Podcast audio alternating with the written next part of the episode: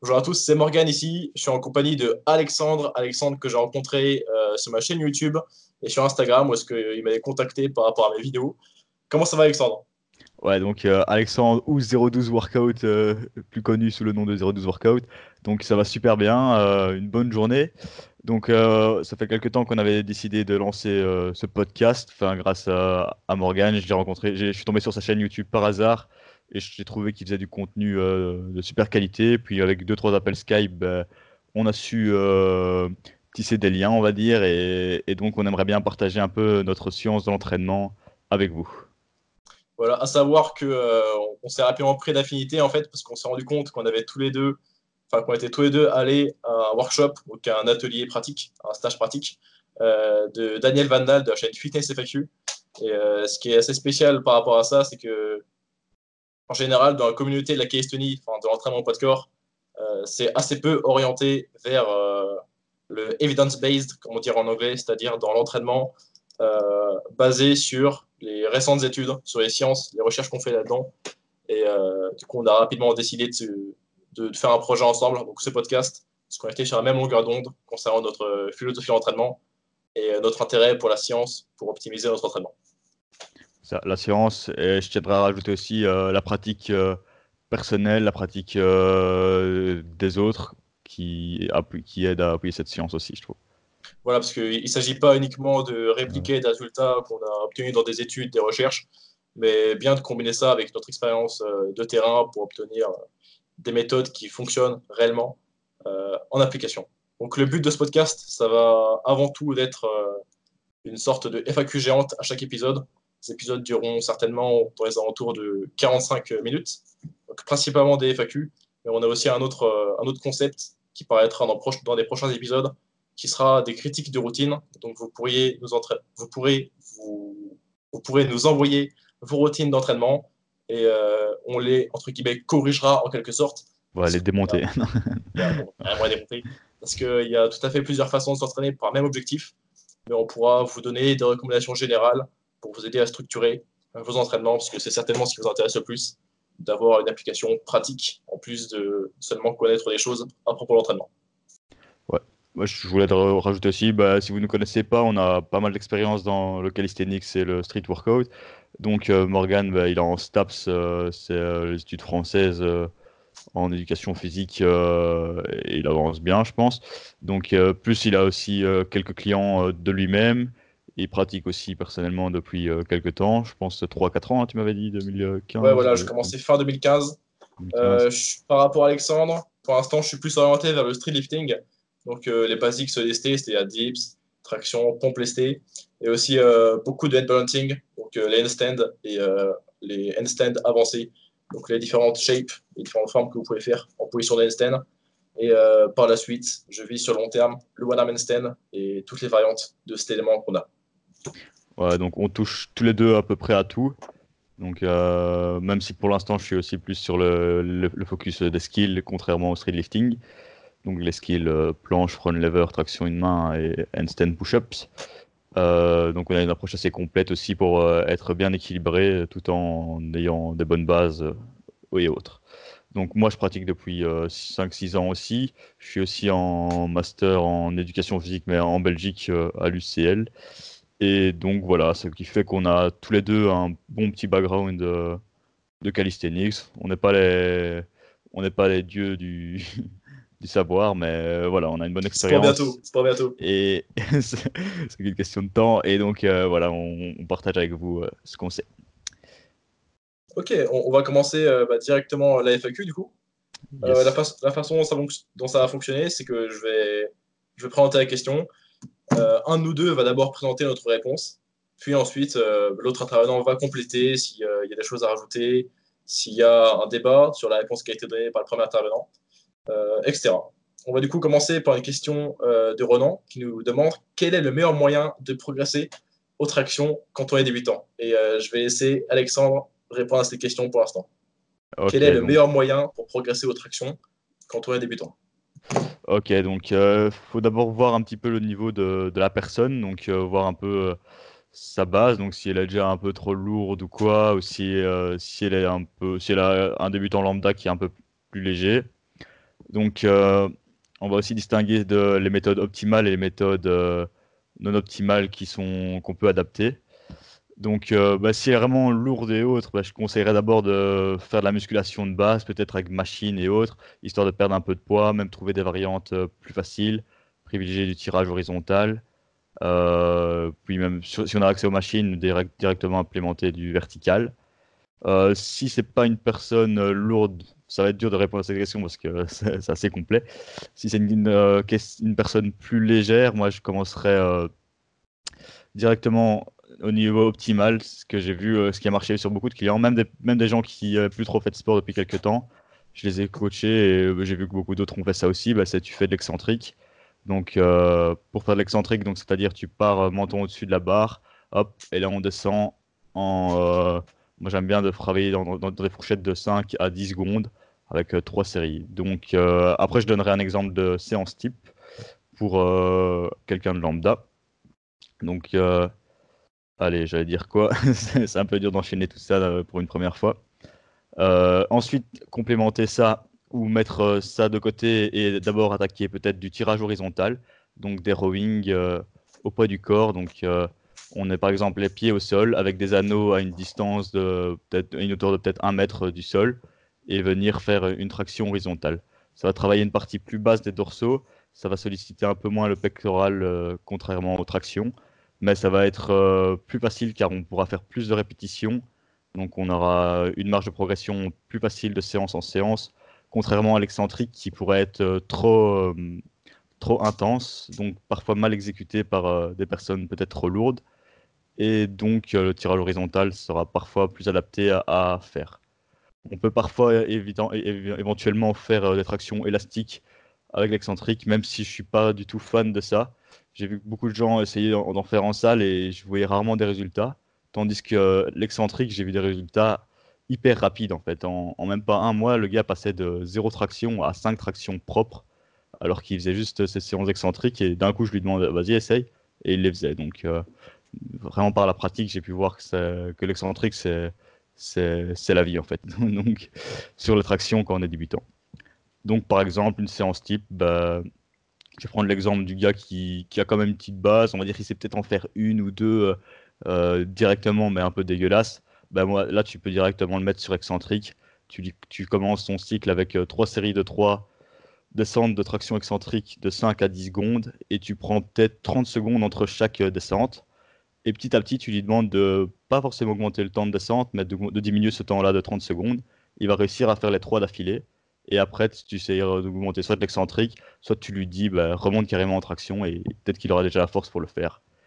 Ensuite, tu complémentes avec euh, peut-être 3 à 5 séries de, de 8 à 15 répétitions de tirage horizontal. Était pas mal. Et après, bah, pourquoi pas faire euh, un peu d'assistance avec des biceps curls et, euh, euh, et, autres, plus de l'arrière d'épaule pour éviter les blessures. Donc bah, voilà, j'ai été assez complet, je pense. Ok, ouais. J'aurais quelques petites choses à ajouter. Déjà, j'aime bien la façon dont tu as bien séparé le côté optimal du côté fun. Euh, je pense que tu associes ça au fait que les excentriques soient certainement plus intéressants que les tractions à bord élastique, mais fonctionnent mieux, alors que les tractions à bord élastique, c'est peut-être moins optimal dans un sens, mais c'est plus facile d'y adhérer. C'est plus facile pour un débutant d'aller faire des tractions à l'élastique. Euh, mentalement, c'est plus facile. Euh, il a l'impression de progresser plus vite. Et puis, il a plus l'impression de faire des réelles tractions, parce qu'il fait à la fois la phase de montée, donc la phase concentrique, la phase de descente, la phase excentrique. Donc, comme tu as dit, le plus possible, il faudrait chercher à faire des excentriques euh, et non euh, des tractions à bord élastique. On peut cependant inclure les deux pour travailler du coup les différents régimes de contraction musculaire. Mais euh, les bandes élastiques seraient par exemple plus adaptées à des dips qu'à des tractions, parce que sur les tractions, ça nous aide beaucoup la bande élastique en bas du mouvement, qui est généralement la partie qui est la plus facile. Souvent, dans la majorité des cas, on a plus du mal à passer le menton au-dessus de la barre, donc c'est sur la seconde moitié de l'amplitude qu'on a le plus de mal. Donc en fait, la bande élastique nous aide là où on a le moins besoin d'aide. Et euh, du coup, pour quand même que la bande élastique nous aide, on a tendance à utiliser beaucoup le rebond de la bande élastique. Donc euh, à ne pas faire de pause en bas de mouvement et à chercher à utiliser au maximum l'élasticité et l'effet ressort de cette bande. Donc euh, pour un moindre travail musculaire. C'est pour ça que les excentriques ont tendance à être plus intéressants.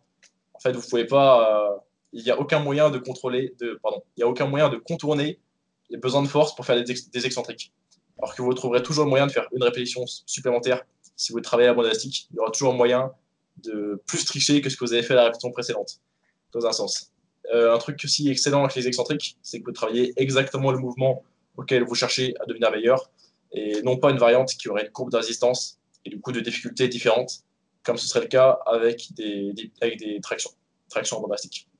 Je vous ai dit que ça fonctionnerait certainement mieux de faire des dips à la bande élastique, parce que vu que c'est un exercice de poussée qui, lui, est plus difficile en bas du mouvement, et que la bande élastique nous aide davantage en bas du mouvement, ce serait plus pertinent parce que ça nous permet d'uniformiser la difficulté du mouvement que sur les dips par rapport à des tractions. Donc sur les tractions, plutôt rester sur euh, des excentriques. Après, comme tu as dit, si vraiment le client est en surpoids, euh, ça peut être intéressant de le faire travailler sur du tirage poitrine dans un premier temps, parce que les excentriques peuvent être euh, assez traumatisants articulairement. Musculairement aussi, ça cause beaucoup de dommages musculaires, les contractions excentriques. Et tout simplement pas y arriver aussi, parce que parfois la, personne sera là au-dessus et elle, ne sera même pas mettre le menton dessus, elle va être là et hop, elle va tomber. Enfin, elle va peut-être contrôler la fin, mais si elle ne sait pas, ne fût-ce que rester une seconde au-dessus avec le menton au-dessus de la barre, les mettez pas en excentrique parce que ça va déjà être trop intense faire des, faire des tirages en fait euh, verticaux. Donc c'est un mouvement qui est relativement similaire euh, à la traction. Ça vous permettre de développer les mêmes groupes musculaires, euh, la même force dans le même angle articulaire. C'est assez spécifique aux tractions, le tirage poitrine à la poulie. et en plus, comme ça, le client voit sa progression via l'augmentation de la charge de travail, ce qui peut parfois être frustrant aux tractions excentriques. C'est que vous progressez lentement, peut-être sur uniquement une répétition par semaine, passant peut-être 3 à 4 répétitions, il faut rajouter peut-être une seconde. Donc euh, c'est bien moins euh, motivant, disons, que travailler euh, sur un tirage poitrine, parce que là on voit réellement de progrès en intensité, c'est-à-dire en charge de travail. quelque chose sur quoi je ne suis pas d'accord avec toi, cependant, c'est sur le mode de progression. Tu dis que tu progresses avec tes clients via une réduction du temps de repos entre les séries. Je pense pas que ce soit intéressant. Parce entre les séries, plutôt entre les répétitions d'excentriques. Ah d'accord. Tu vois ce que je veux dire en, en, réduction du cluster, on va dire. Tu vois voilà. Moi, j'aime bien travailler en cluster. Euh, donc, euh, le cluster, c'est euh, réaliser une répétition, hop, faire une pause, on va dire. Donc là, ça serait par exemple, on commencerait par 30 secondes. Et ensuite, je réduis cette pause petit à petit pour pouvoir enchaîner les trois excentriques sans temps de repos. D'accord, ok, d'accord. Donc, en fait, progressivement, tu passes du cluster, qui a en fait plein de mini-séries, à plusieurs séries. Donc disons que sur une période de un mois ou un mois et demi, tu vas passer de 9 excentriques euh, qui sont en cluster, donc une répétition, 30 secondes de repos, une répétition, 30 secondes de repos, une répétition, 30 secondes de repos, à peut-être euh, un 3x3, 3 séries de 3 répétitions. Voilà, c'est ça, c'est ça. Ok, ouais, donc dans ce cas-là, ça peut être un peu plus intéressant que ce que, que ce que, que, ce que j'avais compris. Ouais, parce que, parce sait que 30 secondes, c'est clairement pas, suffisant pour récupérer correctement. Non, je ne le ferai pas non plus. clairement, 30 secondes, c'est court. Pour l'excentrique, on sait que c'est beaucoup plus fatigant que, que, du concentrique. Donc, il faudrait au moins 3 euh, minutes de repos entre chaque euh, série, voire plus, vu que c'est de l'excentrique. Et que même pour du concentrique, 3 minutes, c'est déjà pas mal. Tu en parlais dans, ton proche, dans ta précédente FAQ, si je ne m'abuse. Ouais, c'est ça. Euh, la, majorité du temps, les gens ont tendance à prendre trop peu de repos parce que s'ils prennent beaucoup de repos, ils n'ont pas l'impression de s'entraîner dur. Surtout quand ils sont débutants. Surtout quand ils sont débutants, mais même à des niveaux plus avancés. Euh, ça, m'arrive souvent lorsque je m'entraîne avec des amis. Ils, ont l'impression que je m'entraîne pas dur parce que je prends parfois 4, 5 minutes de repos entre mes séries de traction, de deep CST qu'on s'est très lourd. Ils ont l'impression que je m'entraîne pas intensément, mais ils connaissent pas l'intensité de chaque série en fait. C'est ça, ouais. Euh, je voudrais rebondir aussi sur l'aspect fun. Et donc, après les élastiques. Et, là, on a parlé vraiment de débutants aux tractions, mais en fait, on peut très bien avoir des débutants qui savent déjà enchaîner 5 euh, à 10 tractions. Et donc, euh, eux, ben, ils auront souvent tendance à pas aimer une approche conventionnelle de, de 3 séries de 5 à 8 tractions, par exemple, dans leur séance, ce qui est optimal. Mais s'ils veulent euh, un autre type d'approche, tu peux te fixer une fourchette de 50 tractions sur ta séance et essayer d'augmenter ça avec du volume, par exemple. Tu fais 50 tractions la première semaine, la première séance, et puis 60, et puis 70, et tu, tu répartis ces tractions avec, euh, en faisant des, petites, euh, des petits jeux de pyramide, des petits trucs comme ça. Là, c'est une approche plus fun, et ça peut être très bien pour le début, pour adhérer à son programme, et par la suite faire un truc optimal et euh, travailler dans des ranges corrects de force et d'hypertrophie, mais on va peut-être pas s'attarder là-dessus, sinon on va durer très très très longtemps. le podcast va absolument durer trois heures, mais oui, c'est intéressant surtout pour les débutants de leur fournir un programme qui est fun, euh, qui vont suivre euh, sur la durée. Et ouais, se donner, comme, euh, comme a dit Alex, un certain nombre de répétitions comme objectif sur la séance. Ça peut être sympa, d'autant plus qu'on sait que le volume est très important pour l'hypertrophie et que se donner un nombre minimum de répétitions par séance, c'est s'assurer un certain volume dans tous les cas en fait. C'est ça, ouais. Donc vraiment travailler sur l'adhérence aussi, important. Euh, on va passer à la deuxième question. Je pense qu'on a bien fait le tour de la première. Ouais. Donc pour une première, on a bien fait ça. ok, donc euh, je vais te poser la deuxième question qui est vachement intéressante. C'est euh, du même gars, aussi de, de Ronan. Donc, Hop. donc c'est comment gérer les séances de N-balancing souplesse et les séances de type force hypertrophie c'est à peu près ce qu'on fait euh, tous les deux et, c'est un gros challenge de, faire ça. Ouais, voilà, ce, qui est marrant avec cette question, c'est que justement, euh, Alexandre et moi, on a commencé à faire euh, des entraînements dans le but de poursuivre des objectifs à la fois en mobilité, en handstand et aussi en force en hypertrophie. Donc on a commencé à structurer nos séances en deux fois par jour depuis cet été. On avait beaucoup discuté d'ailleurs. J'ai déjà fait euh, avant parfois, mais cet été, vraiment, on a bien, bien fait ça. C'était une façon un peu plus structurée, un peu plus méthodique. Ouais, c'est ça. Donc ça va être euh, une grande partie de ma réponse. Donc en fait, euh, déjà ce qu'il faut savoir, c'est que si vous voulez maximiser des adaptations d'un type, vous allez devoir vous spécialiser. D'autant plus si vous êtes très avancé. Si vous voulez maximiser votre hypertrophie, vous n'allez pas pouvoir le faire en même temps que vous maximisez votre force. Simplement parce que les modalités d'entraînement ne vont pas être les mêmes elles peuvent être proches, mais ne vont pas être exactement les mêmes. Pareil, vous ne pouvez pas avoir euh, un volume infini sur votre mobilité et sur vos handstands parce que ça va empiéter sur votre capacité de récupération sur le reste. Donc, pour mettre un peu dans le contexte, il faut savoir, lorsqu'on cherche à obtenir différentes qualités à la fois, à développer différents skills à la fois, que vous ne pouvez pas tout avoir le plus vite possible à la fois. Ça peut être cependant intéressant pour le point de vue motivation, appréciation de votre programme d'entraînement, de poursuivre plusieurs objectifs à la fois, et c'est totalement faisable de progresser à la fois en mobilité, en balancing et en force hypertrophie qui vont un petit peu ensemble. Alors, un bon moyen de structurer vos séances pour pouvoir atteindre toutes ces adaptations-là à la fois, ce serait, euh, comme je l'ai dit précédemment, de structurer votre entraînement, si vous le pouvez, euh, en, vous entraînant, en vous entraînant deux fois par jour. Donc, euh, de préférence en mettant les handstands et votre mobilité ensemble, simplement parce qu'il va y avoir des transferts dans un sens de l'un à l'autre parce que vous avez besoin d'une certaine mobilité pour handstand en termes de flexion d'épaule, aussi en termes de flexion de hanche, qui est en fait votre compression, donc votre capacité à plier votre corps en deux, donc particulièrement sur des euh, press to ou euh, montée en force à l'intérieur, on dirait en français. Euh, donc je vous recommande de mettre votre mobilité en même temps que vos handstands sur une première séance. Il y a une autre raison pour laquelle on cherche plutôt à mettre votre mobilité avec les handstands, c'est que si vous les mettez avec votre séance de force d'hypertrophie, ça peut réduire vos performances et du coup vos adaptations d'hypertrophie et de force. Parce que surtout si vous pratiquez des étirements passifs, euh, donc euh, statiques d'une durée de plus de 60 secondes, ce que ça va faire, c'est que ça va activer votre système nerveux parasympathique, qui est en fait le système nerveux autonome végétatif, donc qui fonctionne seul, qui va vous mettre dans un état de relaxation. C'est le système nerveux qui est très activé lorsque vous dormez, lorsque vous digérez, ce genre de choses et euh, le fait d'être dans un état parasympathique du système nerveux autonome, ça va réduire votre potentiel de production de force. Euh, on a une étude qui était faite sur ça, donc sur des étirements pré-entraînement, qui nous a montré qu'on pouvait avoir une perte de force allant jusqu'à 13%, euh, ce qui est quand même notable, ce qui est vraiment conséquent, et ce qui peut vraiment vous faire régresser même comparé à votre séance précédente. Donc c'est une première raison pour laquelle vous ne voulez pas mettre votre mobilité avant votre séance d'entraînement. Vous pouvez la faire après votre séance de force hypertrophie, mais euh, de préférence, évitez de la faire avant. Ou si vous devez absolument la faire avant, restez sur des étirements statiques plutôt courts, donc d'une durée de 30 secondes environ, pas plus, et aussi sur des, euh, plutôt des renforcements de fin d'amplitude plutôt que sur vraiment des étirements. Ce qu'on entend par renforcement de fin d'amplitude, ce serait par exemple de faire du, euh, Y sur le ventre. Donc, vous mettez à plat ventre et avec vos bras tendus, pouce vers le haut, vous effectuez, vous restez pardon, dans cette position de Y, donc avec les deux bras au-dessus de la tête, qui est un mouvement, une position qui va améliorer votre flexion d'épaule en renforçant vos groupes musculaires qui vous permettent d'arriver dans cette position au-dessus de la tête en fin d'amplitude, donc ce qui causerait clairement des crampes. Donc ce type de renforcement va améliorer votre mobilité en renforçant votre capacité à contrôler cette amplitude. Donc ça va améliorer votre mobilité et non pas tout à fait votre souplesse, mais ça ira de pair.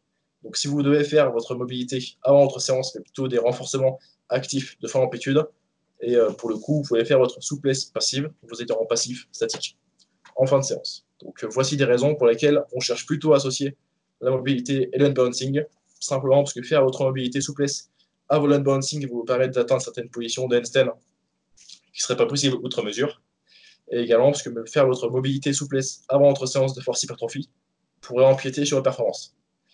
On cherche aussi à espacer ces deux séances simplement parce que sinon on aurait une séance extrêmement longue, parce que vous aurez des pertes de performance simplement parce que vous manqueriez de réserve euh, à la fois mentale, que de motivation, et euh, énergétique due, à la longue durée de la séance. Si vous devez faire vos handstands, votre mobilité, en même temps que vous faites euh, votre séance de force hypertrophie, je vous recommande d'avoir une boisson d'entraînement, intra-entraînement, pardon, glucidique, donc contenant entre 20 et 40 grammes de glucides. Donc, pour le reste, donc là, j'ai traité plutôt de la partie euh, mobilité, handstand. Pour euh, gagner simultanément en force et en hypertrophie, ce qu'il faut voir, c'est que si vous êtes débutant ou intermédiaire, c'est vraiment faisable. Et c'est d'ailleurs très fréquent que ça arrive en même temps. Simplement parce que euh, certaines modalités d'entraînement, certains principes sont à respecter dans les deux cas, c'est-à-dire la surcharge progressive, donc, qui est le fait de progresser à l'entraînement sur différents facteurs, que ce soit le volume, la quantité d'entraînement, donc euh, plutôt le nombre de séries, le, nombre de répétitions, l'intensité, particulièrement sur les gains de force. Donc ça, c'est quelque chose qu'on applique que sur que enfin, que l'on s'entraîne en force ou en hypertrophie, on applique une surcharge progressive. Cependant, on a tendance à utiliser des plus hautes intensités pour la force que pour l'hypertrophie, parce que c'est vraiment nécessaire au développement des compétences de force.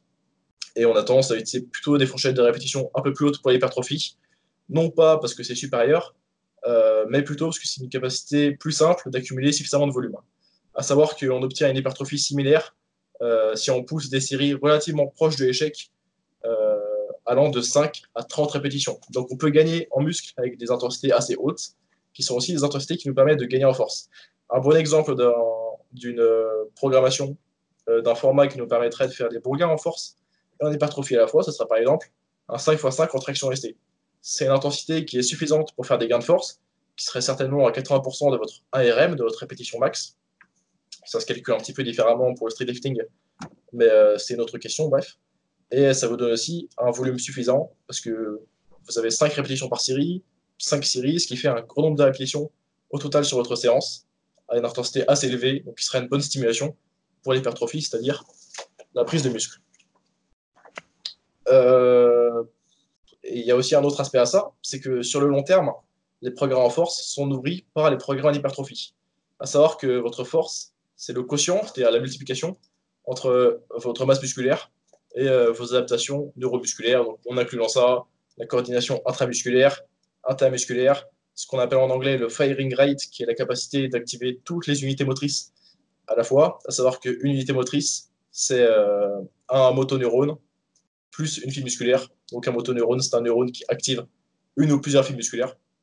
Donc avoir un bon firing rate, ça vous permet en fait, dans un sens, d'utiliser toutes vos fibres musculaires à la fois pour exercer un maximum de force. En bref, gagner en masse musculaire sur le long terme, ça améliore votre force, même si vous n'avez pas spécialement progressé sur vos facteurs euh, d'efficience neuronale. Donc faire l'entraînement d'hypertrophie, ça va sur le long terme nourrir vos adaptations de force. Donc, dans un sens, même si votre programme n'est pas 100% orienté vers la force, donc que vous n'allez pas chercher des très hautes intensités, disons que vos plus hautes intensités sont des, séries de 5 répétitions, vous allez quand même sur le long terme faire des progrès en force parce que vous aurez une base musculaire plus conséquente pour construire votre force plus spécifiquement par la suite. C'est aussi pour ça que cette année, j'ai fait beaucoup de lifting, beaucoup de basics, simplement pour construire ma masse musculaire, ma force générale, euh, afin que ça ait par la suite un bon transfert vers mes figures.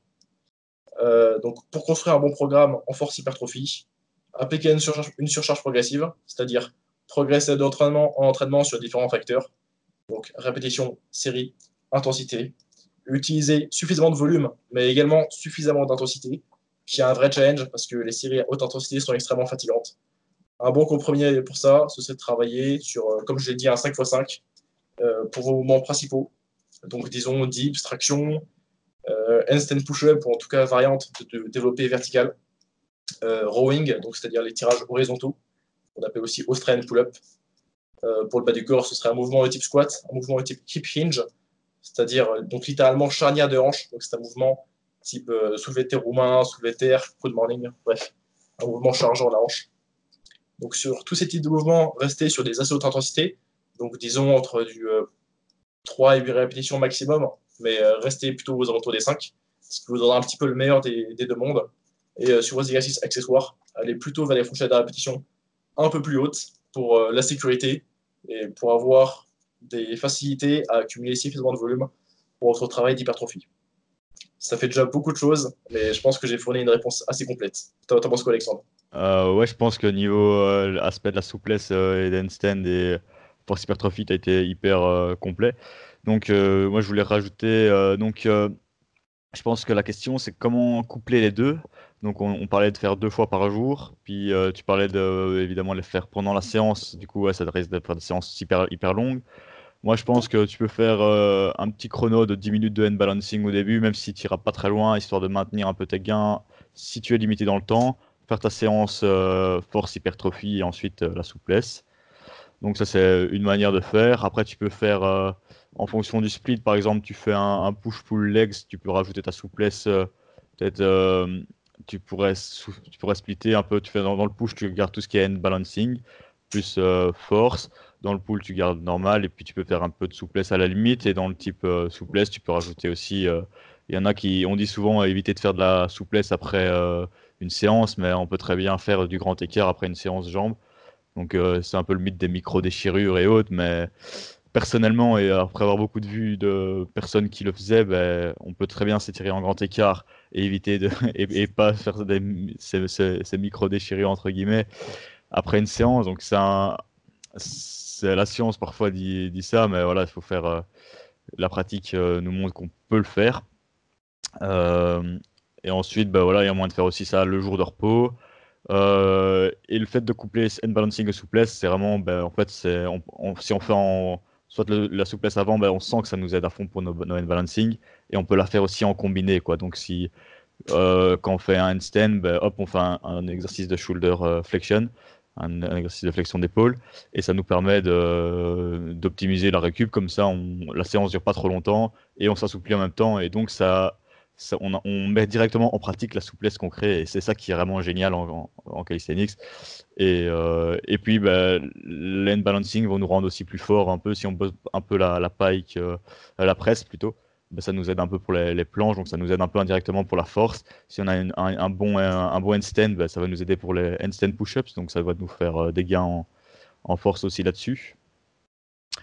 Et donc, bah, voilà, je pense que la question était déjà vachement bien répondue euh, par toi. ça m'a évoqué d'autres choses. oui, j'ai traité la question dans le sens.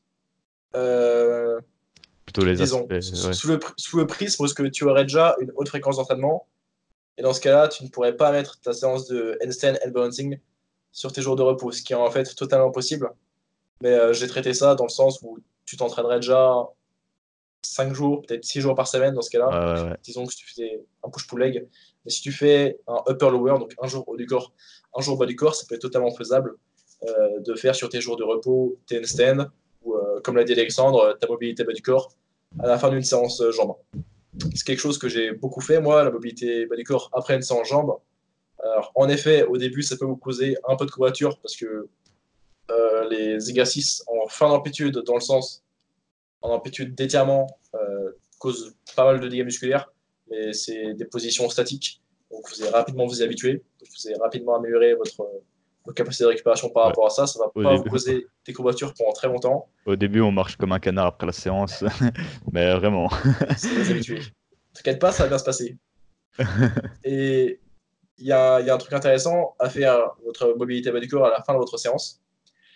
C'est que si, si, vous, si vous la faites le lendemain, ça risque d'empirer les courbatures que vous avez déjà.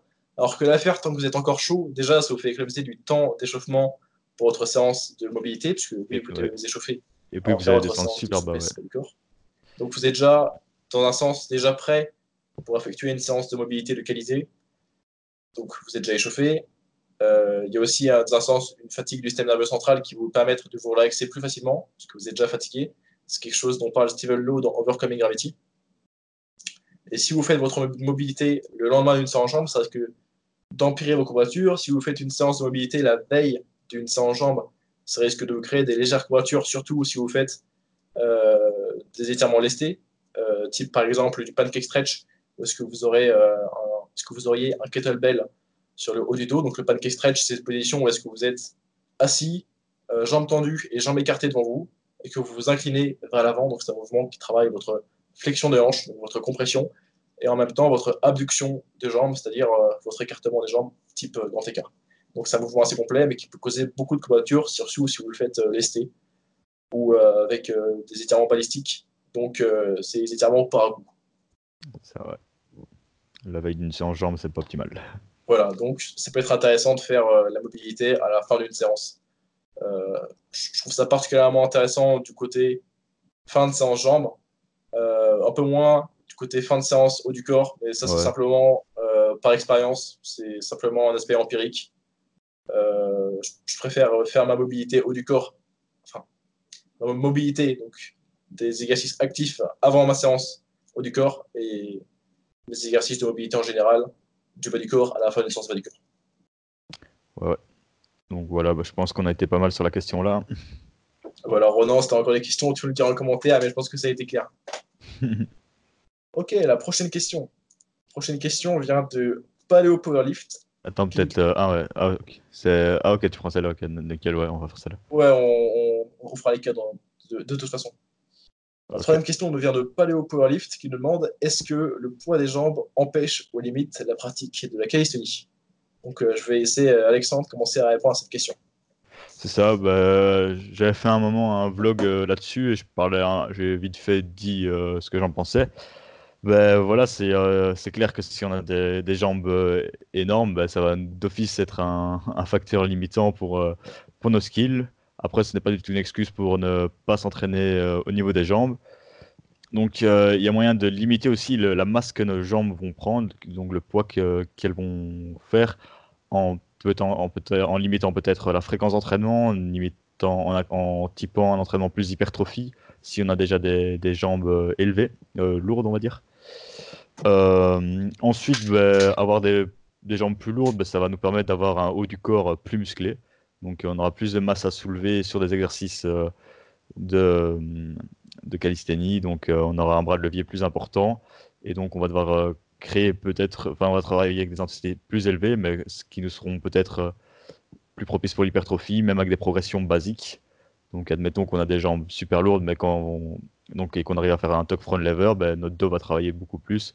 Et donc, euh, même avec du tuck, on arriverait à prendre euh, autant de dos qu'avec un, mec qui a des jambes plus légères et qui fait du full. Donc, tout simplement, euh, la progression sera plus lente. Il faut être plus patient, mais on sait très bien les travailler en faisant du, workout.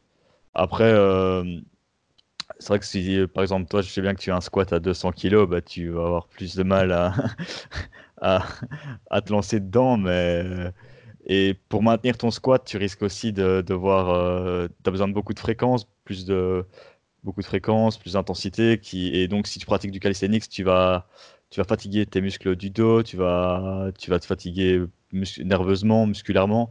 Donc, tu pourras pas générer un entraînement aussi intense que si tu faisais que du power. Et donc, euh, c'est un peu compliqué d'avoir des performances hyper énormes. Euh, au niveau des, jambes. Donc c'est pour ça qu'on voit pas beaucoup de, mecs qui font du calice qui soulèvent, qui squattent plus que 200 tout simplement déjà.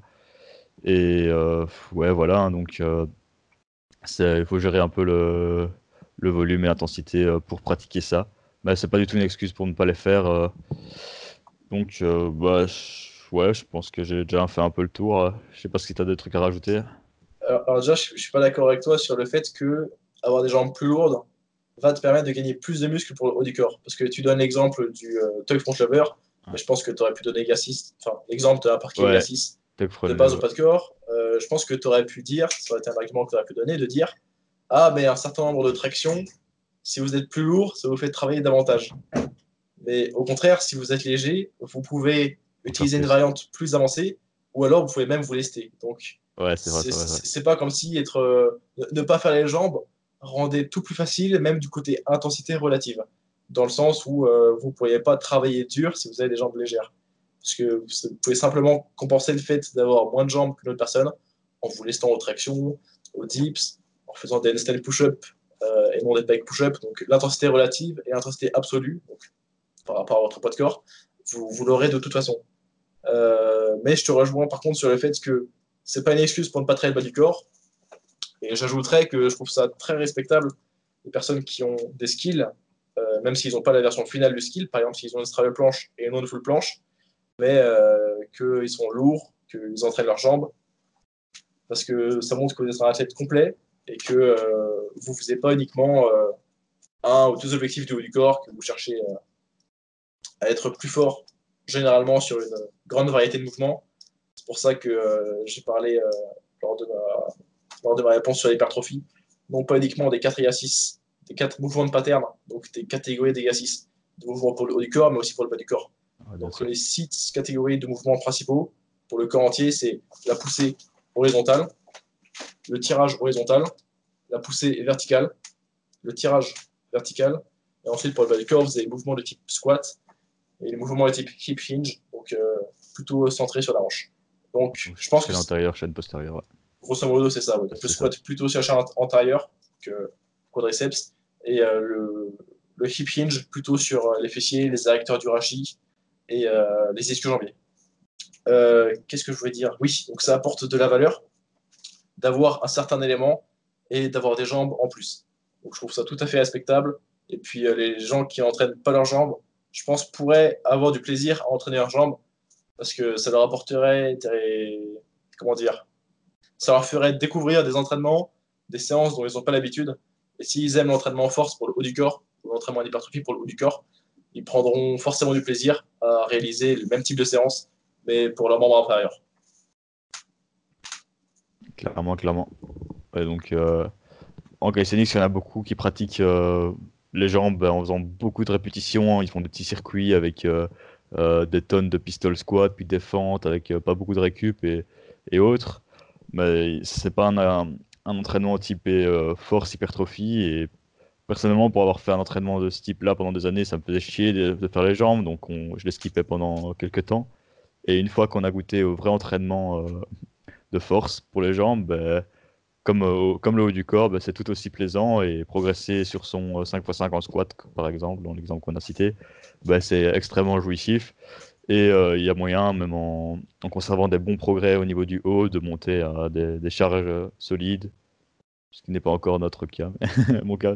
Un, autre avantage d'entraîner votre bas du corps, c'est que si vous êtes blessé au haut du corps, ça vous donne d'autres objectifs, d'autres motivations, et euh, ça peut vous faire oublier dans un sens votre blessure au haut du corps. Euh, j'étais en. Quelle année? En 2018. J'étais l'été 2018 blessé à l'épaule gauche. Euh, j'avais simplement une tendinite du tendon du long biceps et du supraépineux, mais ça m'empêchait de faire beaucoup de mouvements pour le haut du corps. Et ça me forçait à rester à des bas volumes et à des faibles intensités relatives, donc à rester loin de l'échec. Bref, je ne pouvais pas vraiment progresser sur le haut du corps pendant cette période-là. Et euh, j'ai dû prendre du repos, donc avec un faible volume, et euh, faire de la réhabilitation, la rééducation en quelque sorte, des renforcements de mon épaule. Mais pendant ce temps-là, pour, qu'en plus j'étais en période de vacances, pour euh, quand même prendre du plaisir en m'entraînant, et bah, j'ai fait les jambes trois fois par semaine, et du coup avec des très sérieux objectifs d'hypertrophie et de force.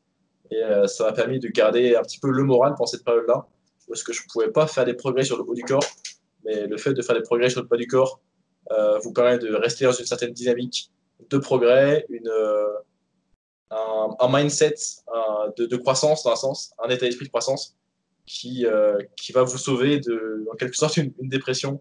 Si vous êtes blessé du, haut du corps et que vous ne pouvez plus vous entraîner du haut du corps, ça vous permet de vous rattacher à quelque chose. Voilà, je rajouterais la même chose avec les jours de repos. Donc, ceux, qui adorent s'entraîner euh, tous les jours, ben, si quand vous faites le haut, ben, le lendemain faites le bas et ça vous permet de, faire quelque chose, quoi, tout simplement. Et, comment, comment souplesse et hand balancing, c'est aussi euh, progresser sur un, autre aspect de l'entraînement. Donc euh, voilà. Nickel. Je pense qu'on a été OK sur la question là. Donc la prochaine, donc on avait des questions plus spéciales. Euh, je vais te parler de celle de nutrition de Esteban. Donc, euh, euh, elle est où celle-là? Ah ouais, si on ne change pas son habitude culinaire, cela joue-t-il beaucoup sur l'évolution en workout? Je vais te laisser répondre. Ok, alors c'est déjà une question assez générale qui, qui, traduit, je pense, sur la compréhension. je pense que les gens voient trop. Non, je pense que les gens cherchent trop à attribuer un pourcentage d'importance à la nutrition par rapport à l'entraînement. Il ne faut pas voir la nutrition comme. 70%. Euh, comme. Euh, ouais, non, enfin, j'allais pas dire comme un certain pourcentage. Il ne faut pas voir la nutrition comme, un, comme une tâche, comme un handicap. Il faut voir l'optimisation de votre nutrition comme, comme quelque chose qui va vous permettre de vous rendre plus musclé, plus sec, plus fort, euh, en meilleure santé, vous faire mieux récupérer surtout. beaucoup d'athlètes de poids de corps euh, c'est réel, c'est la réalité. Beaucoup d'athlètes de haut niveau n'ont pas du tout une nutrition adaptée pour optimiser le résultat. Simplement parce que, contrairement à peut-être le bodybuilding, parce qu'on chercherait, et c'est beaucoup plus productif, de faire des cycles de surplus et de déficit calorique, façon de dire des cycles de prise de masse de sèche vulgairement, pour optimiser votre euh, développement musculaire. Euh, en entraînement pas de corps, vous pouvez faire des gains de force en étant simplement en maintenance calorique, c'est-à-dire en consommant autant de calories que ce que vous dépensez chaque jour. Simplement parce que le peu de gains. alors, on, va mettre ça comme ça. Si vous êtes en surplus calorique et que vous gagnez une certaine quantité de force, ça n'améliore votre poids de corps que si vous gagnez plus de force que vous ne gagnez de poids. Ok? Si vous faites du powerlifting et que vous n'êtes pas euh, restreint par votre euh, poids, dans ce cas-là, vous pouvez prendre beaucoup de poids et prendre de la force, ce sera que bénéfique. Au poids de corps, vous bénéficiez quand même, globalement, plutôt vous ne souffrez pas de rester la majorité de votre temps en maintenance calorique. C'est-à-dire que si vous maintenez votre poids sur une année, vous pouvez quand même légèrement améliorer votre composition corporelle, qui, on a vu précédemment, vous permet sur le long terme d'améliorer votre force via la prise de muscle. Mais surtout, ça vous permet de, en gagnant la force absolue, de gagner en force relative. Parce que si vous gagnez en force absolue et que votre poids reste le même, vous gagnez pour cette valeur-ci de gain de force absolue, autant de force relative.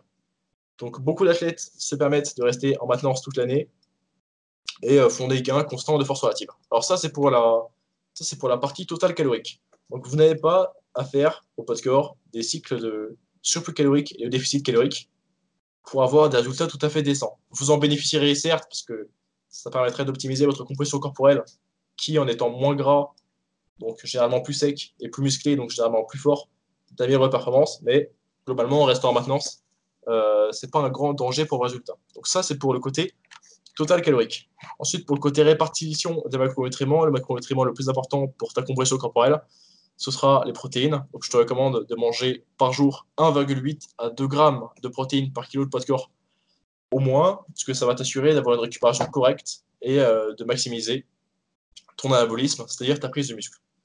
Donc ça, c'est pour le côté macronutriments. Ensuite, les glucides et les lipides, t'en fais un peu ce que tu veux. Ça, c'est peu d'importance tant que tu respectes un certain minimum de lipides qui serait euh, d'environ 0,7 g de lipides par kilo de poids de corps. Bref, ça, c'est pour les protéines. Ensuite, au niveau de la qualité des nutriments, c'est quelque chose qui, cependant, est, je dirais, surcoté pour la performance sportive sur le court terme. Le plus important, c'est votre total calorique, vos protéines, et la qualité des, nutriments, c'est-à-dire si c'est des aliments euh, transformés ou non, donc qui contiennent pas les mêmes micronutriments. Donc les micronutriments, c'est les vitamines et les minéraux. Je pense qu'on inclut aussi les oligoéléments. Euh, tu, ne perds pas grand-chose en n'ayant pas une nutrition extrêmement complète au niveau des micronutriments, parce que c'est pas le plus important. Mais tu bénéficierais d'avoir une diète plus variée avec suffisamment de légumes et de fruits pour euh, ne, pas, ne, pas, être carencé dans ces micronutriments Donc si ta nutrition actuelle, parce que ta question est si on ne change pas nos habitudes culinaires, cela joue-t-il beaucoup sur l'évolution strict? Si tu ne changes pas tes habitudes culinaires de nutrition et que tu consommes déjà suffisamment de protéines et que tu as un total calorique qui est en accord avec tes objectifs, c'est-à-dire déficit calorique si tu cherches à perdre du gras, surplus calorique si tu cherches à optimiser ta prise de muscle, et maintenance calorique tu vises euh, sur le long terme grossièrement euh, une amélioration de ta force relative, bien que, comme dit plus tôt, tu bénéficierais certainement de faire des phases de léger surplus et de léger déficit sur le long terme. Et bien, dans ce cas-là, si tu respectes le total calorique en accord avec ton objectif et que tu as suffisamment de protéines, tu rates certainement pas grand-chose en, cherchant, en ne cherchant pas à optimiser ton nutrition. Tu aurais peut-être 20 à 30% d'optimisation de la nutrition qui viendrait du timing du nutriment, c'est-à-dire de comment tu répartis tes glucides, tes lipides, tes protéines sur ta journée, particulièrement les protéines, que tu chercherais à avoir euh, sur au moins trois repas dans ta journée, euh, espacés régulièrement. Euh, et ensuite, les glucides, ça a moins d'importance, mais ce serait. après, ça dépend. Ce serait peut-être plus intéressant de les avoir en fin de journée pour faciliter l'endormissement le soir, en permettant donc une meilleure transformation, enfin, en te faisant produire de la dopamine qui va devenir ensuite de la sérotonine, qui va devenir ensuite de la mélatonine.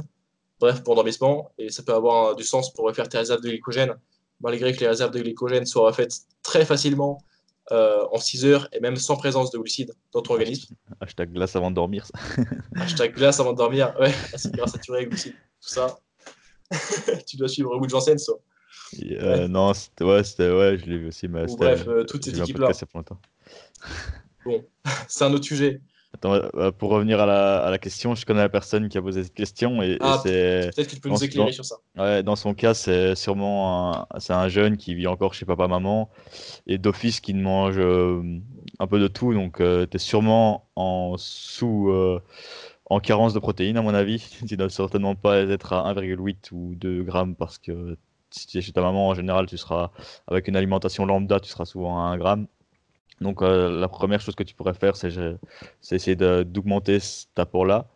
Et puis pour le reste, bah, comme euh, Morgane a répondu, ça, ça reste beaucoup d'ajustements et, et, autres. Et puis bah, tu manges peut-être beaucoup de trucs transformés aussi. Et euh, donc ça t'aiderait aussi. voilà quoi. Mais déjà, si. voilà. voilà. Je pense que. Il y a beaucoup de trucs à dire aussi. ouais, grossièrement, pour avoir, disons, 75% à 64% une nutrition correcte, cherche à avoir déjà un total calorique en accord avec tes objectifs. Je te rappelle que si tu veux prendre du muscle, c'est plus efficace d'être en surplus calorique. Donc, un léger surplus calorique de 10% de plus par rapport à ta maintenance calorique. Si tu es en déficit, pareil, vise un déficit calorique de 15 à 20% de ta maintenance calorique. Donc, le déficit calorique serait pour perdre du poids. Et au euh, niveau de tes protéines, que ce soit dans une période de prise de muscle, de perte de poids ou de maintenance ou peu importe, tu resterais dans ce cas-là toujours à 1,8 ou 2 grammes de protéines. Ça, c'est le plus important dans ta nutrition. Ensuite, euh, quelque chose qui sur long terme sera bien pour euh, tes habitudes nutritionnelles, ta santé, ce serait bien sûr d'avoir beaucoup de légumes et de fruits dans ta journée. C'est justement, enfin, c'est uniquement parce que c'est une bonne habitude qui va te faire rester en bonne santé et qui va te garder performant sur le long terme. Enfin, la consommation de fruits et légumes est plus, est plus importante sur le long terme que sur le court terme. Ce n'est pas rater ta consommation de fruits et légumes un jour ou ta consommation de fibres un jour qui va ruiner ta séance du soir ou du lendemain. Le plus important, c'est tes calories, tes protéines. Ensuite, c'est intéressant d'avoir bien sûr une alimentation variée, donc des fruits et légumes pour avoir suffisamment de fibres et euh, de, de micronutriments.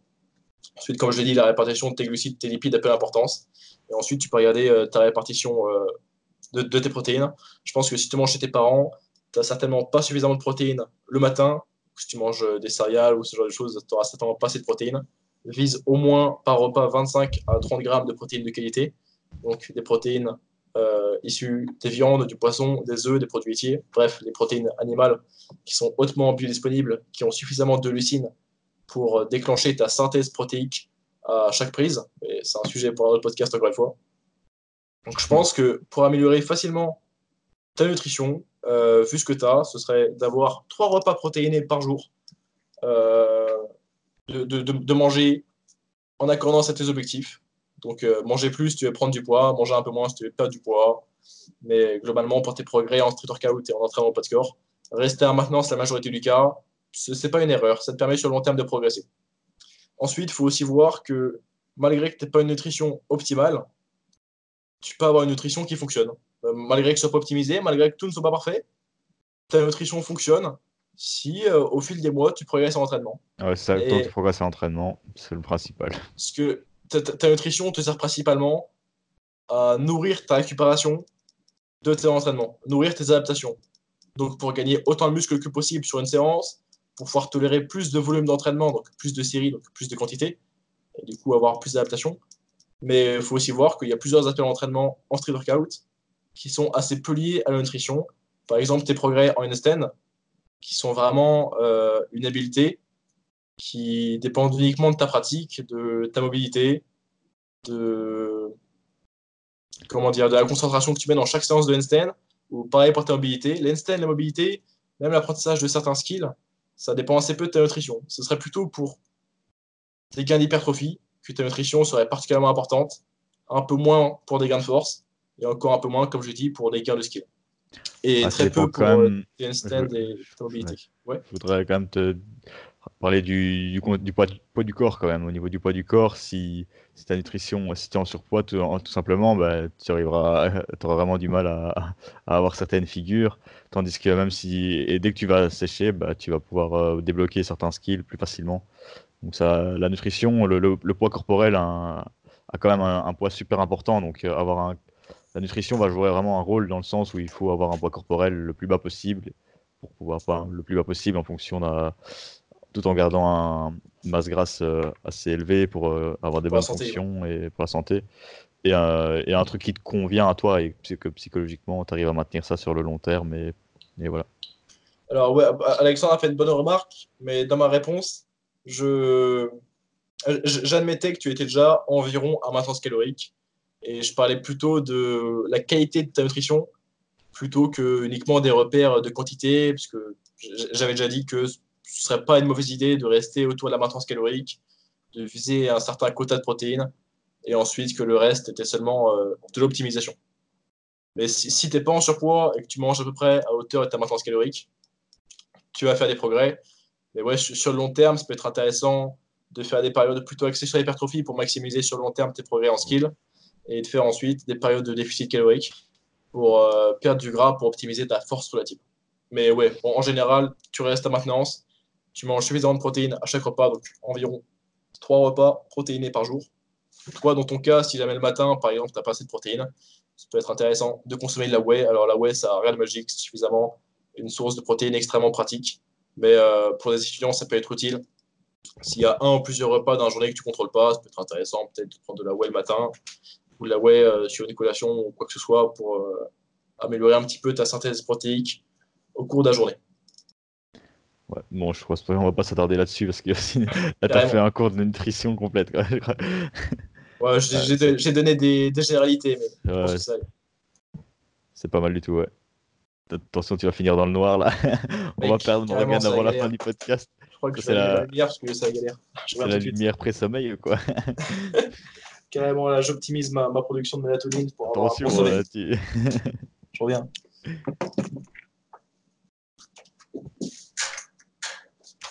Donc, ah voilà, c'est un peu plus clair, un peu plus de gaieté dans ce podcast. Euh, donc, euh, ouais, C'est bien mieux. ok, parfait, ouais. Euh, donc, je pense qu'on a déjà duré quand même pas mal de temps, mais on va peut-être finir par les questions.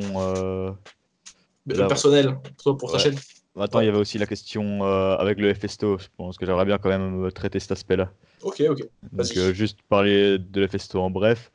Donc, Brian Tenix me demande FSTO point d'interrogation. donc Je ne sais pas trop ce qu'il veut demander par là. Euh, donc, l'FSTO, pour moi, c'est un mouvement qui a peu de peu d'importance à bosser directement en spécifique dessus. Je pense qu'on a beaucoup d'autres skills à acquérir avant, comme la, la planche, comme la- le front, le instant push-up et, euh, et euh, la one arm chin. Mais après, si on aime bien ce mouvement-là, si ça nous fait plaisir, c'est comme des mouvements comme le Impossible Dips, comme les mouvements euh, euh, bah, des, des styles des muscle-up, des variants, des one-arm muscle-up ou autres. C'est des mouvements qui sont quand même impressionnants et qui font toujours plaisir à, débloquer. Donc euh, le FSTO, pour moi, ne vaut pas le coup d'être bossé directement. Mais indirectement, on peut bosser dessus en développant un peu les biceps. Donc par exemple, euh, en travaillant euh, sur le Pelican Curl, le curl pélican. Donc c'est un curl avec le coude en l'air. On vient faire euh, là une, extension du coude et puis on revient en flexion. Donc euh, ça c'est une progression basique et ça ça ne mange pas de, pain de la remplacer par du biceps curl en fin de séance euh, en trois séries de 12 à 15 ou même euh, un peu plus en force. Donc ça c'est une progression de base qu'on peut faire tout en bossant en même temps sur ces figures et ça, va vous donner déjà des prérequis pour attaquer cette figure après, pour attaquer cette figure, il faudra vous munir d'un élastique, de, phases excentriques, de, variantes plus faciles, comme des Pelican Curl où on progresse dessus régulièrement et autres. Et donc voilà, je pense que c'est pas un, skill qui a besoin d'être bossé directement. Mais euh, voilà, donc euh, voilà, je pense, sais pas ce que tu en penses, euh, Morgan. Alors je suis d'accord avec toi dans le sens où c'est pas c'est pas un skill qu'on va travailler assez tôt dans notre carrière. Parce que ça requiert déjà certains prérequis, donc ça va sans dire qu'il vous faut déjà un back lever. Ça c'est évident. Et je pense que c'est un c'est un élément que personnellement je ne travaillerai certainement jamais. Et c'est peut-être pareil pour toi, Alexandre, simplement parce que. Le risque est élevé, ouais. Le risque, c'est exactement. Euh, j'allais venir, le risque est très élevé. C'est un mouvement où est-ce que vous avez l'épaule en extension, c'est-à-dire que vous avez le coude derrière vous, vous avez le coude qui est également tendu, et on sait que le biceps brachial, euh, il est à la fois fléchisseur de coude et fléchisseur d'épaule. Donc en étant en extension d'épaule et de coude, vous étirez votre biceps à la fois via ces deux insertions, donc de l'épaule et du coude. Vous mettez énormément de tension sur votre biceps.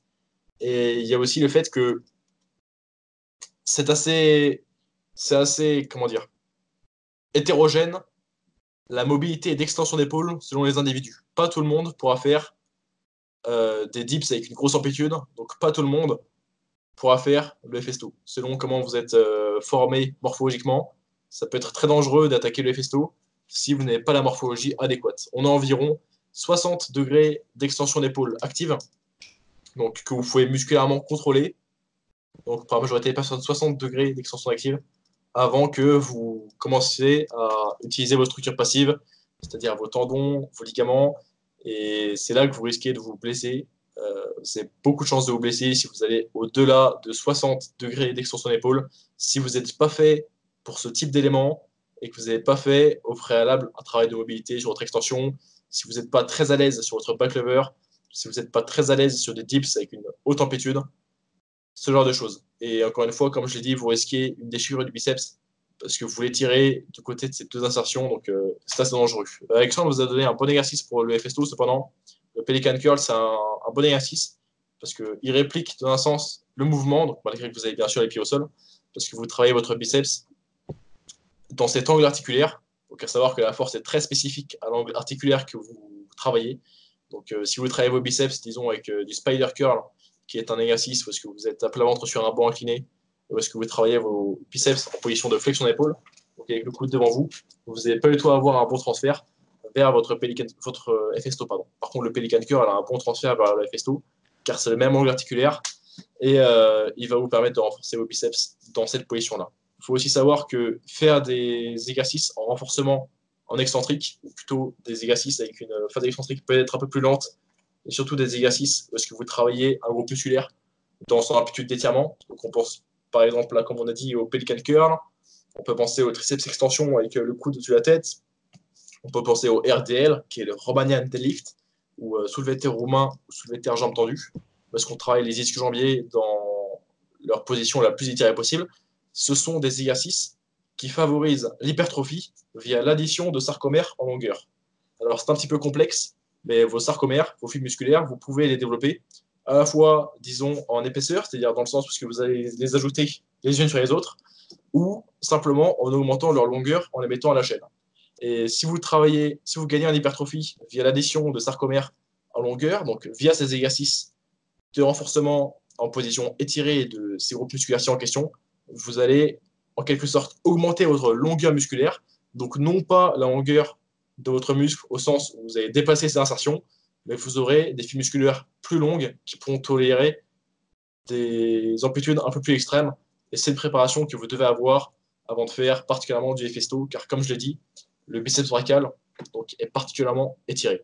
C'est aussi, donc, euh, pour revenir à ce concept d'addition des sarcomères en longueur, c'est aussi ce pourquoi les exercices de souplesse lestée, donc comme euh, le pancake stretch lesté dont on a parlé plus tôt dans l'épisode, sont très efficaces parce qu'ils permettent une hypertrophie de sarcomère en longueur et ainsi réellement permettre une élongation dans un sens de vos fibres musculaires, donc en améliorant vos potentiels de mobilité et de souplesse. Donc euh, paradoxalement, les renforcements, donc la musculation et la calisthénie dans des amplitudes d'étirements musculaires relativement extrêmes vous font plus gagner en souplesse et en mobilité que des étirements qui sont euh, plus euh, sur le court terme, où est-ce que vous allez simplement relâcher votre système nerveux pour améliorer votre tolérance à la douleur. Donc c'était une petite parenthèse, mais pour dire que si vous vous échauffez pour du festo, faire des étirements de souplesse passive ne va pas beaucoup vous aider. Ce qui va plutôt vous aider, c'est d'avoir fait plusieurs mois de, euh, de curl incliné ou de ouais, pelican curl, ce genre d'exercices, qui seront une très bonne préparation pour votre force et votre souplesse donc via ce concept d'addition de sarcomère en longueur. Ouais, donc voilà. Donc, euh, Et puis il y a aussi la notion de transfert. Quoi. Le, le ne va pas se transférer beaucoup à d'autres skills. Moi, j'ai déjà vu euh, de, pratiques euh, des mecs qui n'avaient même pas un front lever. Ils, avaient quand même des muscle up, mais ils n'avaient pas, de front, pas de planche. Ils avaient une bonne base, mais ils ont, ils ont bossé les festo et en même pas un mois, ils l'ont eu. C'est des gars qui avaient sûrement probablement une bonne mobilité d'épaule et autres. Et ils sont peut-être passés aussi à côté de, la blessure, contrairement à d'autres qui ont, avec les prérequis, tenté ce skill. Mais maintenant qu'ils l'ont eu, ils, le rendent tout le temps et, c'est un, bel élément. Donc, euh, donc voilà. Je pense qu'on va peut-être pas trop s'attarder sur le podcast, on a déjà vachement duré là. Ouais, carrément, on devait faire un épisode d'environ 45 minutes. Ça fait une heure, mais ouais, c'était avec grand plaisir. limite, j'ai vite répondre aux petites questions personnelles. Euh, parce que donc j'avais mis sur Instagram et vous m'avez posé beaucoup de questions et quelques-uns m'ont posé des questions personnelles, mais je m'attendais pas à ça. Je m'attendais plutôt à des questions comme on a répondu maintenant, euh, qui parlent de, de, training et autres. Mais pourquoi pas pourquoi pas faire des petites euh, parties plus perso en fin de podcast ou autre, ça peut être intéressant. Donc euh, on m'a demandé euh, pourquoi 012 workout? Donc 012 bah, parce que c'était donc j'ai le, mon, pseudo là date de, de long, d'il y a longtemps et donc 012 c'était ma date de naissance donc 12 décembre et, workout pour l'entraînement tout simplement et, donc quand je me suis mis sérieusement à YouTube j'ai hésité à le changer mais je me suis dit, bah voilà, on va pas changer, on reste euh, fidèle aux sources. Donc c'est une petite touche originale. Et il y avait aussi, euh, est-ce que c'est toi sur le logo? Ouais, c'est moi, c'est euh, mon pote qui m'a pris comme ça avec son PC. Il m'a mis sur le logo. Donc c'est moi qui fais un front légèrement au-dessus. Mais voilà, c'était un beau petit logo. Attends, alors Alexandre, tu vas tout de suite nous dire, ton logo serait-il inspiré du logo d'une autre personnalité de la communauté de Calistenie Ouais, un peu, un peu. je, ouais, je pense qu'il y a beaucoup de logos qui sont inspirés de. Ouais, moi je connais un seul. Hein. Non, mais déjà, le mouvement est pas le même. Euh, il y a de la couleur. C'est vrai que c'était pas du tout un plagiat. Ouais, il y, y, a beaucoup de logos qui sont faits comme ça. Hein, de... On, va dire que c'est une référence, tranquille. On ne parlera pas de qui. ok, donc euh, voilà. Je pense que, je pense que c'est bon pour euh, ce premier podcast. Hein. Ouais, si, si, on a traité euh, toutes les questions, c'est OK. Donc, on a été bien long, mais je pense que c'est hyper intéressant. Donc, le format podcast, moi, je trouve que vous devez l'écouter en fond. Quoi. Vous allez promener, vous, vous, écoutez notre podcast, vous êtes dans la voiture, vous l'écoutez, téléchargez-le, hop. parce que regarder nos gueules pendant 1h20, ça risque d'être un peu, un peu long, mais Euh, donc euh, écoutez-le en fond, ça va être, euh, ça fait une super source d'informations. Donc j'espère qu'on ne s'est pas trop répété de tout. Moi, personnellement, je trouve que je suis satisfait du premier podcast qu'on a fait. Et voilà. Ouais, voilà, c'était très sympa. J'espère qu'on a répondu correctement à vos questions. Si vous avez, si vous avez d'autres interrogations, si on n'a pas été clair, dites-le nous. Je pense qu'on va publier ce podcast à la fois sur YouTube et sur les différentes plateformes telles que SoundCloud. Je pense que c'est facile de mettre accès de, mettre en accès aussi sur Spotify. Enfin, bref, il y a beaucoup, euh, il y a beaucoup d'applications qui proposent des services pour héberger leur podcast.